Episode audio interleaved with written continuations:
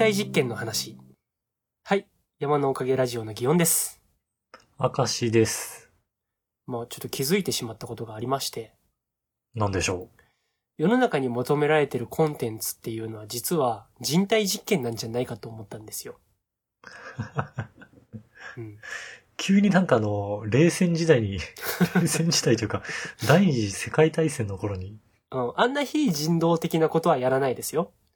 こう、ん我々がだ自分たちで望んでやるような形というか、うん。そういったものが、需要があるんじゃないかなと思って、そう思ったのには、まあ、ちょっとしたエピソードがあり、まあ、こう思うに至ったわけで、やっぱそこの説明が必要かなとは思っていて。はい。で、うちのシェアハウスの住人で一人、まあ、変わった飯の食い方をするやつがいるんですよね。うん。うん。まあ、あの、どういった食い方かっていうと、基本的にお米好きなんでひたすら食ってるのもあるんですけど、同じもんを延々食ったりするタイプのやつで、あの、お米好きって言ったら、例えば、あの、お米論争で言うと、シチューってご飯にかけるもんですか論争とかってまあまあツイッターで見るじゃないですか。見るね。うん俺、別々でじゃないと嫌だな。っていうか、そもそも合わないと思ってるし。合わないと思うか。俺は全然、米ってなんか、何でも吸収してくれるクッションのようなものだと思っているから。うん。それちょっと、期待しすぎかもしれないですね。まあ、米に何が合う論争もいろいろあると思うんですけど、その中でひときわその彼の食い方が際立っていたなと思ったのが、あの、チャーハンの山盛りが置いてあるのよ。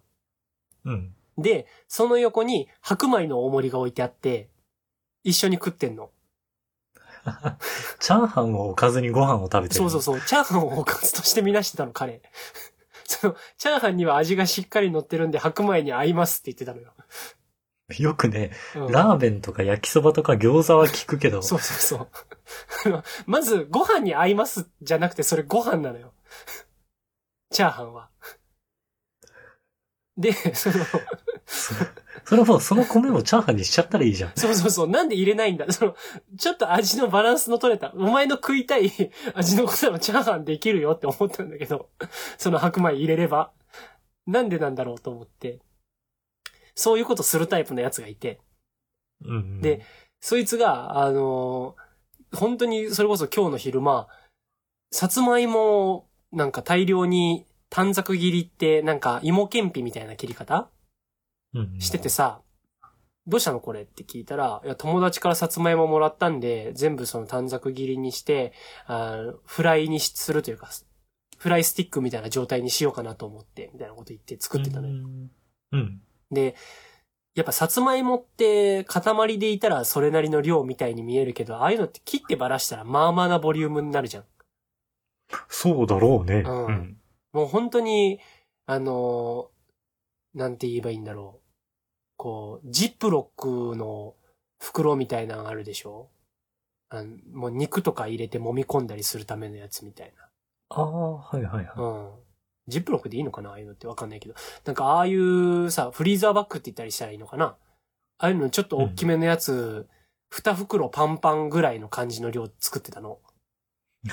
それは、みんなで食べるようなの、一人で食べるようなの？あれは自分のもらったもんだから自分で食おうとしてんだと思う、多分。うんうん。で、本人はちょこちょこ食べるつもりだとは言ってたんだけど、ただ彼はあ、多分、一気にじゃなくそう。てか。うん。ただ彼のポテンシャルはあれ多分一気に食えるまであんのよ。胃袋の余裕が。うん。うん。そもそも米4合ぐらい普通に食うやつだから。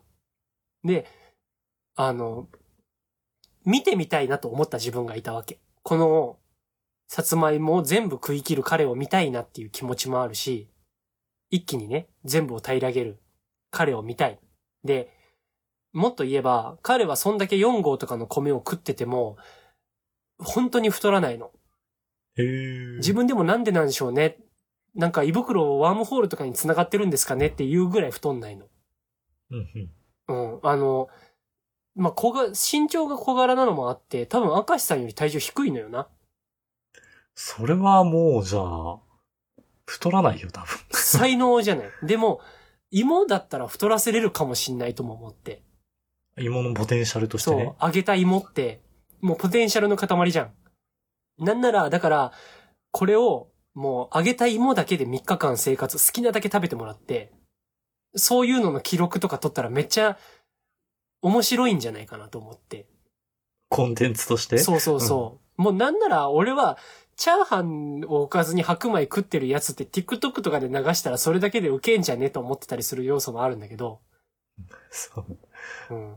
そうだね。三角食べとかしてんのかなうん、何食ってんのそれ？あ、チャーハンです。え、これは？あの、玄米ご飯です。これは白米です。みたいな三角食べとかしてたらめっちゃ面白いじゃん。バランス取って食べてます。みたいな。栄養豊富なんで、みたいな。こと言ってたら面白いなと思うんだけど。だからそういう風に思って、ああいうやり方できるかな。もしこれを YouTube チャンネルにしたらどんな名前つけようかなとか、あれやこれやそいつと喋ってて。うん。まあ気づいてしまったわけよ。やっぱ世の中って何々やってみたっていうコンテンツたくさんあるじゃん。あるね。うん。あれって確かに物事の実験の結果どうなるんだろうも見てるけど、一番楽しんでるところって、それをやった時の人間自体の反応の部分なんじゃないかなっていう。要は人が何かの環境にさらされた時にその起きる感動や情動を見たいからこそああいうものを捉えてるんだと思うのよ。人間って。そんな話になってきた。うん。だからこそ、何が一番求められてるかっていうと、要するに人体実験なんじゃないかなと。それで人体実験の話になってくる。そうそううそうそう。そう気づいてしまったわけ。これは気づきなの。あの、なんだ。そうなんじゃないかという仮説とかではなく、多分これは気づき、典型を得た。うん。と思っていて。通販とかでもあるもんね。なんかこの何ヶ月使った人が、こうなりました。そうそうそう。個人の、個人差がありますみたいな。うん個人の見解ですとか。そう。あんなにばらつきがあるものでありながら、やっぱユーザーの生の感想が見たいわけじゃん。うんうん。うん。あれにはやっぱ力があるのよ。人間がどうなったかが知りたいわけよな。人間って。だからやっぱ一番人体に実験することを求めてるわけだよ。だから、そういう波動のコンテンツ、もうここが革新だっていうコンテンツとして人体実験サークルというチャンネルを作るのが、やっぱ世の中には求められてるんじゃないかなと思ってて。人体実験サークルですか？はい。まあその、コンテンツとしては。うん。チャーハンとか食ってたやつが今学生だというのもあり、ああ。うん、サークルとしてそいつが開いてくれたらと思って人体実験サークルって名前にして、え、開いてくれるでしょみたいな顔してみただけなんだけど、やっぱでも人体実験サークルは世間に求められてると思ってて、うん。うん。で、その、なんなら俺はこれをラジオで喋ろうと思った動機は、これは世の中にとって必要なものだから、こう、俺が利益のためにこの情報を隠していてはいけないと思ったわけ。この発明を。広く知らしめてみんなにやってほしいと。これは、できる人間が誰かやらないといけないことだと思う。だから、これを聞いている誰かが人体実験サークルをやってほしい。ただ、やるんであれば、脚本だけ俺がやりたい。これは、脚本の話に関してはただの俺のわがままだけども、俺が誰よりも人体実験サークルを、こう、面白く脚本作れるまで自信がある気がする。思いが強いよ。と思ってる。もうこれは。だって、お今の段階、世界中で人体実験サークルに対してこんなに熱く考えてるの俺しかいない気がするもん。なんか、イカゲームみたいなの始まりそうだな。俺が金持ちだったらマジでそんなことしたいもん。月30万だけ活動費としてサークルにあげたいもん。これは活動費であってあなたたちのポケットマネーにはできません。ただ活動をした結果、動画で得られた収益は好きにしていいですっていうぐらいの投げ方したいもん。真剣に打ち込んでほしい。そのサークルメンバーには。すごいうん思いが乗ってる。そう。なんなら、あのー人選も選びたくて、うん。こう、情熱があればとかじゃないのよ。それだけじゃやっぱ才能ってあるから、やっぱ人体実験である以上、身体のスペックは基本的には平均値。確かに。うん。なんか、持病とかない方がいいですよね。そうそうそうそう。もあるし、ただ、どっかで癖があった方がいいと思ってて、うんうん。そのさっき言ってたやつみたいに、その何食ってもなぜか太んないとか、そういう一芸だけなんか持ってる。うん。で、そこを活かすもよし、そこ以外の、その、それ以外の平均値スペックなところで検証をするっていうスタイルもよしができる状態でいたいわけ。うんうん。で、まあ、それは平均値のところって人間どっかは持ってるかもしんないけど、基本的には、やっぱ、わかりやすい方が、見てる側が整理しやすいから、だから人体実験の対象としてはやっぱりそういうところ大事だと思うから、パッと見は平凡値な人間たちを集めたくて、うん。で、あの、やってやるぜみたいな人もいらない。もうまあ、、そんな気合はいらないんだ。あの、パリピな感じで攻められると違うなと思う。あくまでこれは人体実験だから、やってやろうぜじゃなくて、ああ、確かに面白いかもしれませんね。みたいな始まり方がいい。淡々と始まるわけだ。そうそうそう。真剣に研究してほしい。例えばさっきのさつまいもあげたやつ3日食わしたら太るかっていう話とかも、例えばコメントでそういうのやってみてほしいみたいなのが来た時に、あの、そういった需要がありまして、で、さつまいもっていうのはこういうポテンシャルを持ってます。で、僕の胃袋の許容値とかで、一般的な胃袋の許容値で計算すると、だいたい1日にこのぐらいの量を食べれるはずで、そうなるとカロリー計算はざっくりこのぐらいになりますとか。だから、その人体実験としてやる価値があると判断しました。じゃあ行ってみましょう。つって画面切り替わったら、もうカメラの画角に人間が入ってないぐらいの、あの、スティックさつまいもが画面に映ってるみたいな。山盛りでね。そうそうそう。実際のキロ数を合わすとこのぐらいですみたいな。僕はまだカメラには映っていませんが、食い始めることによって徐々に僕が見えることでしょうみたいな状態で、始まってほしいわけ。もう、そんぐらい平熱で、やっぱちゃんと、こう、心の揺らぎみたいなのを見える状態で。だってもうこれは、こう、全人類が面白いと思うはずだから。過剰な味付けはいらないわけさ。もう淡々とやるべき。もう、マヨネーズかけましたとか、ウスターソースでとか、そういうのいらないわけ。自信がすごいな。うん。塩一つまみ。これで正解だから。うん。それでいける。だからもう、昨今ってやっぱどうしても僕が気になってるのは、あのタイトルを過剰にして内容が伴ってないやつあるじゃない。ああ。映画とかでもあるよね。うん。〇〇ブチギレとか、最後に衝撃の結末みたいなとか、あるじゃん。ポロリもあるよとかね。うん。ポロリしそうになったりするだけでポロリ、なんかポロリの話すると急にスケベになるな。あ、ポロリせえへんのかって思った自分がいたなっていう過去を思い出してちょっと恥ずかしくなるけど。あると思うよ。ほんとなんか、うんタイトルだけみたいなね。あ、そうそう。ああいうのって俺は許せない。でもあれって、中身が伴ってないけど、どうにか目を引きたいからやるわけよな。うんうん。でも人体実験サークルは、中身があるから。うん自信がすごいんだよな。うん だって、だってみんなが求めてることを要約したら人体実験サークルになるんだもん。だから、そんな誇張表現いらない。なんなら、もう塩一つまみでいいんだよね。あの、さつまいもを食べるよでいいタイトルは。もう。さつまいもを食べるよって書いてあって、さつまいものスティックを一つだけカリッと美味しそうに食べてる表情、それだけでもういいのよ。それだけでみんなもう見るから。実際に開いてみて、あ、これはもう、みんなが見るべきことだってなるから、勝手に。もう勝手に伸びると思う。なんかそのぐらいであるべきだと思ってるし、これは世の中の本物ではない者たちへのアンチテーゼだと思 本物ではない者たち。う。うん。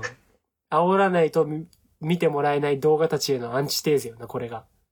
本質があれば、タイトルなんてこのぐらいで、さつまいも食べたでいいんだぞと。今回の、この、回のタイトル難しいな。というのは？や、いつも、まあでも俺もあんまり本編に関係ないタイトルをさ、ラジオのね、タイトルをつけてるんだけど、今回はじゃあ難しいな、と。ああ、なるほど。俺が今煽ってるわけか、君を。そうだね。そうだね。見物だね。でも確かに俺たちのコンテンツっていうのは人体実験サークルに比べたら弱いものかもしれない。そうだね。実験はあんま弱いもんね。そうそうそうそう。俺たち人体実験は基本してないから。俺たちという人間をここに並べちゃってるだけだから。確かに確かに。うん。それは、あれかもしんないな。あのーちゃんとそういう小ずるさを持つべきかもしれんな。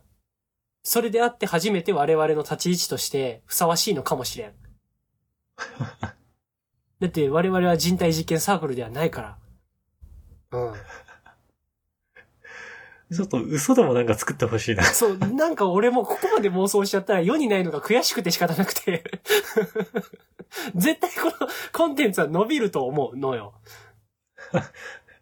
なんなら、このコメントで何をしてほしい、この人体実験、こういう人体実験はどうでしょうかみたいなのとかが集まってくるじゃん。うんうん。で、それを今回コメントでこういった人体実験への要望が来ました。で、実際に実現性について考えたときに予算このぐらいで達成できそうなので実現性は高いです。で、サークルの皆さんにお聞きします。この人体実験はあるべきだと思いますか？みたいなことを聞くわけ。はいはい。で、人体実験サークルのメンバーが承認します、承認します、みたいな。で、過半数が承認となりましたので、えーこちらの人体実験は、えー実際にやってみましょうと。そこ民主制だ。そう。人体実験、まあ、非人道的ではないから、人体実験でありつつ。それがこの肝よね。あるべきだと、まあそうだよねん、思われている。じゃないとやっぱ見てる側が苦しくなっちゃうから。あるべきだと思ってみんなやってると。だからもうあの、過剰に嫌がるみたいな演出いらない？もう、あるべきですね。っていう民主主義のもと、あの始まって、で、もうやる人も言い出しっぺがやるとかじゃない。罰ゲームじゃないから、これは。世の中にあるべきことをやるべきだと思った有志が集まってやってるから、だからもう、ランダムに決まる。うん。過半数がやるべきと決めたので、えーこの中からランダムに選ばれた人間一人がこの実験を検証したいと思いますと。いうところで始まると。で、当てられた人も、えー、俺とか言わなくていい。あ、私ですね。わかりました。でいい。粛々とやるんだ。そうそうそう。で、画面切り替わったら、そいつがなんかか、あの、体をガチガチに固定されたり、なんか真顔でそこにいるみたいな、そういうのとかの画面に切り替わって、そこは薬となってしまうかもしれんけど、うん、そのぐらいでいい。うん硬派なんだよな。雑味はいらないから、もうだって。ひ波動コンテンツだから、もうこれは。やっぱここにね、どこんだけ気づいてしまったわけよ、俺は。うん。誰かはどうしてもやってほしいよな。あるいはもうやってる人いるかもしれない。こんだけ核の部分だから。そ そうだね。悟ったわけだもんね、今回ね。そうそうそう。俺、これはなんか神の啓示みたいなものだと思う。俺に教えてくれたから。で、もしかしたら俺より先に啓示を受けた人いるかもしんないじゃん。うんうんうん。でも、難しいのが、こういうことをやりたいって言って、こう、実際に開催まで持っていく熱量を持ってる人って、変なことするのが好きなだけだったりするわけよな。ああ、意外と実行まで行く人はね、いないかもしれないよね。うん。なんかその、実行までいけちゃうと、逆になんかお尻になんか突っ込んでみたみたいな、そういう、なんか変な方のスイッチを持ってるだけの人な感じがあると思ってて、うんアカデミックさがそこに出れないと思うのよ。やっぱこういうことをするのであれば、人体実験であればアカデミックな目線って必要だと思ってて、そういうところを検証できて、コアな人体実験を行えている場所があるのであれば、俺はそれが本当に良かったなと思う。俺より先にやってくれているなら。うん過激なことやってる人いそうだな。なんか、そう、過激になりすぎないでほしい。その、ちゃんとみんなが喜べる。なんか、だから、味付けが強すぎちゃダメだよね。こういうものって。うんううんん。思うんだよな、本当に。激辛に挑戦しましたとかも、わかるよ。わかる。けど、あれは、やる側が楽だからだから。その、相手に笑ってもらうにはどうしたらいいんだろうって考えて不安になっちゃうから、激辛っていうもう嫌が王にも苦しい顔ができる、面白いと思ってもらいやすいだろうと思ってやっちゃうじゃん。なんかもっとシンプルでいいのよ。もなんか激辛食べたとしてもなんかその後のところまでう、うん。取ってほしいな。あー、その、激辛を食った後の人体の挙動みたいなこととか？そう、激辛を食べた時のリアクション、じゃん。うんうんうんうん。今って。そうだね。なんかその後の、その後人間はどうなっていくのかみたいなところを、あなんか、ね、うん見せてくれたらいいよね。そうだね。あの、実際にハバネロ丸かじりした人の、なんか、救急車呼ぶまでの記録みたいなのがブログに上がったりするんだけど、何それ、そんなあるの？確かなんか上がってた。おもころとかでやってたのかな？おもころってよく人体実験してるイメージがある。おもころはなんか、うん、変なことやってるよね。うん。あれの、まあでも、そこまで過剰だからみんな見に行ってるけど、要はあんだけ人体実験をしてるっていうブランディングができてたらもっとシンプルでもいい気がしてて、俺ヒットコンテンツだなって思ったものが一個あったんだけど、あの、一回も読書をしたことがない、活字を読んだことがないっていう、あの、うん。ブロガーの人がい、ブロガーだっけな？なんかの人がいて、へー。で、その人に走れメロスを読ましてみたっていうやつがあったのよ、記事として。うんで、それめっちゃ面白くて、うん。へー。どんなリアクションになるんだろもう泣いてう。んのよ。また読んでみるわちょっと。うん。うん。なんか走れメロス読みながら泣いてんの、その人。その、要は、なんて言うんだろうな。創作物とかに触れたことの数は圧倒的に文字からは低いんだけど、文字で表現するっていう仕事をもうその人はしてるわけよな。ああ、そうだよね。ブロガーなんだもんね。うん。だから、その文体の作り方としての妙とか、その感情表現への感受性ってもうバリバリに仕上がってるわけ。の人間が初めて走れメロスに触れるわけよ。なんなら、物語を文章で読むっていう、その本を読書をするということ自体が初めてだから、なんか、あのーこの文字を読む情報だけ、文字だけである情報、その、なんていうのかな、開業もほぼないものを、このページ読むんだって思うだけでしんどいみたいなことをまず言ってて。ああ、最初？そうなる？まあ、そうなるんか。そうそうそうそう。で、そこから面白いじゃん。あ、触れてない人ってこうなるんだって。うんうん。これもまた人体実験よな。だから、すごいロングスパンで人体実験の土壌をその人は揃えたわけだよ。確かに。うん。だからあんな面白かった。マジであれはみんなね、なんか見る機会があったら見てほしい。あれめっちゃ面白かったのよ。あの、メロス、だから音読すると読みやすいんだって。そういうの読み慣れてない人って。へえ。しんどくなく情報が入りやすいんだって。だからその人音読しながら進めてたはずなんだけど。で、結局確かね、3時間ぐらいかけて走れメロス読み終わってんの。メロスってそんなボリュームあった実際、普通に読みは30分以内なんだって。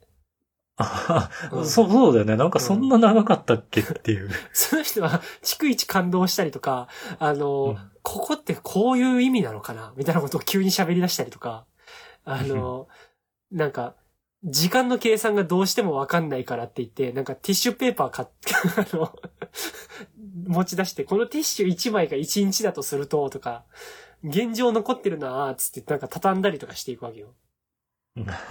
うん。うん。みたいなこと整理して進んでて、で、途中で感動したりするからティッシュが1枚消えたりするの。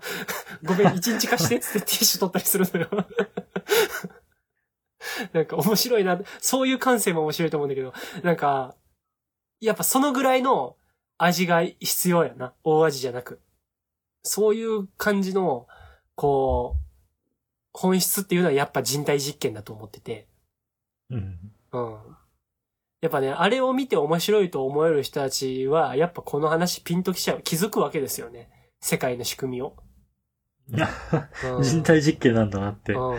我々は気づいてる側にようやくなるわけですよね。うん。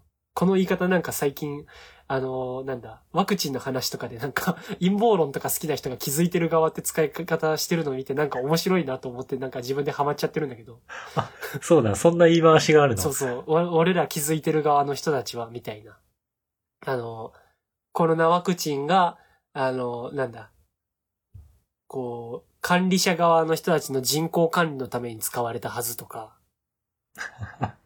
ああ、そういうのを気づいちゃったと申しておるわけだな。そうそうそう。世界の陰謀に我々は気づいている側。ただ、そういうことを疑いもしない人間たちっていうのがのうのうと生きてるよね、みたいな言い方とかがあって、あーと思って。なんかすごい同人活動みたいなことしてるなと思って、こう、実際にわかんないよ。どのぐらいの人がそれを本気で信じてるのか。実際もしかしたら本当にそうかもしれないし、わかんないけど、なんか見てたら、こう、妄想を一緒に共有して楽しむっていう意味じゃ同人活動に近いのかもと思って。なんなら UFO がいるとか言ってみんなでキャッキャしてるのと一緒かもしれないよね、ああいうのね。あ、そうだよね。現実の中になんかそういうフィクション性を持ち込んで楽しむってまあ、うんうんうん。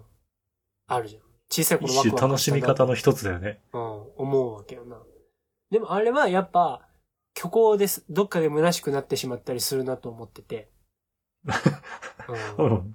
その点、うん人体実験っていうのは事実が残る。すごいな。う。うんん。うん。で、そこに感動を共有したっていう部分はちゃんと担保できていて。で、もう、あれだよね。そのためにもなるし。あ人間ってこうなるものなんだ。だから今のバランスの取れた食生活とか、あの、労働をこうした方がいい、一日何歩歩いた方がいいよね、みたいなルールって、人間がこうなるから必要なんだと。うん。ただ、これは一人の人間の精神性で実験されたけども、こういった要素を持った人間で実験した場合はどうなるんだとか、そういうこともできるわけよね。そうだね。うん。対象実験もできていくわけです。だからもう、コンテンツとして無限に楽しめる。うん。これだけは、どうしても世の中にこれだけはあるべきだと思う。でもあれかな、逆に確信つきすぎて、コンテンツの広がりを俺が殺してしまうかもしれんな。あ、もうね、うん淘汰しちゃうかもしれないわけそう。だこれができてしう。まうとみんなもう動画とか作れなくなっちゃうかもしれない。だって人体実験サークルがあるもんなって思っちゃうかもしれん。そう。ね、そこにだけ真理があるんだもんね。ああ、もうこれは、そうか。そう思うとちょっとこれをラジオで言ってしまったのは間違いかもしれんな。ちょっとみんなこのことはみんなには内緒かもしれん。内緒にして。ただ、作る、もし作りたいっていう有志がいたら本当に真剣に脚本だけやらして。脚本だけはやらしてほしいと思ってます。という感じで話してきましたが、明石さん最後にお知らせお願いします。はい。この番組のツイッターアカウントを作成しました。アットマーク山のおかげで検索してくれたらヒットすると思います。山のおかげはローマ字で YAMANO。おかげは OKAGE ですね。で、このツイッターアカウントで番組のおまけ話とか更新情報をつぶやいていこうと思ってます。また、今回聞いてくださった方のね、感想をもらえたら嬉しいので、Gmail、こちらも Twitter アカウントと一緒で山のおかげ at gmail.com もしくはこの番組の Twitter のアカウントにコメントやリプライなど送っていただけたらとても嬉しいです。それでは、また次回。はい、さようなら。